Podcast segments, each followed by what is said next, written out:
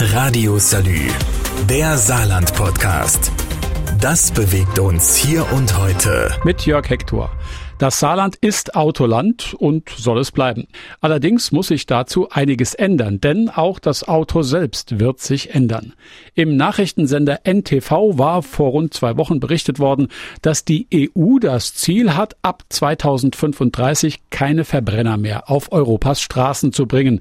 Für das Saarland als Autoland könnte das dramatische Folgen haben, hat auch gleich darauf das Institut der deutschen Wirtschaft gemeldet und dabei insbesondere den Saar-Pfalz-Kreis in den Blick genommen. Armin Gehl vom Automotive-Netzwerk Autoregion kann sich dieser Sicht der Dinge so gar nicht anschließen. Es geht um die Region Saar-Loher-Lux letztendlich. Das ist in dieser Studie etwas zu klein geraten, nur der Saar-Pfalz-Kreis. Aber grundsätzlich muss man sagen, keine Panik vor der Zukunft. Das ist eine Panikmache. Ähm, der Verbrenner, sprich der Kolbenmotor, wird auch über das Jahr 2035 noch weiter gebaut werden. Seine Überzeugung nimmt Gehl aus der Forschung um E-Fuels, also die Treibstoffe, die ohne fossile Energie zustande kommen. Sehen Sie sich das Thema Porsche Siemens an, die in Patagonien in Südamerika ein riesen Forschungsgebiet aufgebaut haben oder aufbauen werden in den nächsten Jahren mit 700 Windanlagen, um dort dann grünen Strom zu erzeugen, um die Basis zu schaffen, um äh, synthetischen Kraftstoff herzustellen. Und man rechnet damit, dass man im Jahr ungefähr eine Million Liter synthetischen Kraftstoff dort herstellen kann und den dann ganz normal mit Frachtern übers Meer nach Europa verschifft. Also es ist alles mal in den Anfängen. Diese Anfänge lassen aber auch noch Fragen offen. Unter anderem, wie schädlich ist denn das, was bei E-Fuels aus dem Auspuff kommt? Wie effizient ist dieser synthetische Treibstoff und woher kommt eigentlich die Energie, die man zur Herstellung braucht? Nun, auch dazu gibt's ja die Forschung.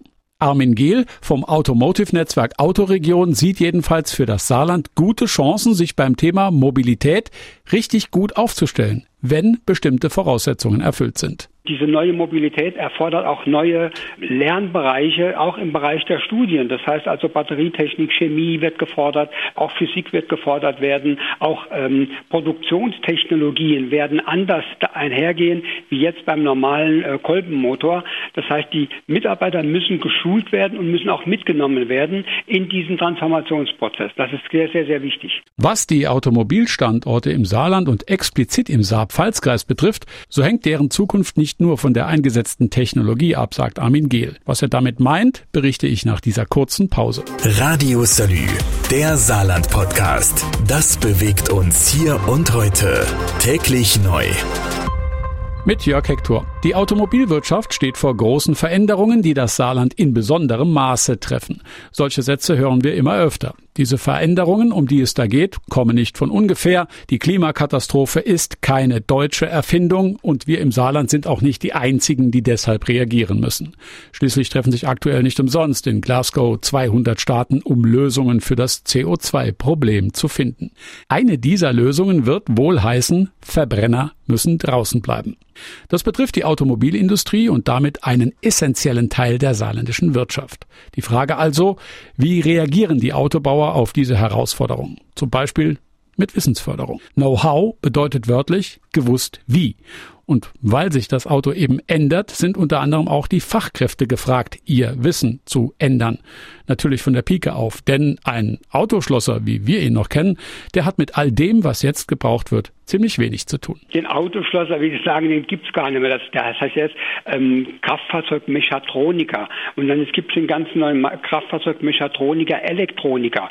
Äh, Digitalisierung ist zum Beispiel auch ein ganz großes Thema in diesem Bereich. Oder wie gesagt, der Elektroniker bei einem elektroangetriebenen Fahrzeug brauche ich keinen mehr, der einen Ölwechsel macht, sondern dann brauche ich einen, der dann die Kohle in dem Elektromotor austauschen kann, beziehungsweise das Fahrzeug programmieren kann. Neben den Mitarbeitern müssen aber auch die Firmenzentralen mitziehen. Derzeit sieht das besser aus als gedacht, meint Armin Gehl von der Autoregion. Wir wissen, dass alle Unternehmen mittlerweile schon im Bereich um die 20 Prozent in neuen Technologien arbeiten. Äh, das beginnt beim Vorrichtungsbauer, der schon Vorrichtungen baut für Unternehmen, die dann in der Batterietechnologie arbeiten werden. Äh, es müssen Fahrwerkskomponenten anders gebaut werden und, und, und. Also deswegen bitte keine Panik vor der Zukunft. Ich bin da wirklich ganz offen und sage wirklich, äh, Schwarzmalerei ist das Schlechteste, was man machen kann. Vielleicht ist es ein ganz kleines bisschen Zweckoptimismus oder auch ein zaghaftes Pfeifen im Walde, wenn Armin Gehl so konstruktiv an die anstehenden Veränderungen herangeht.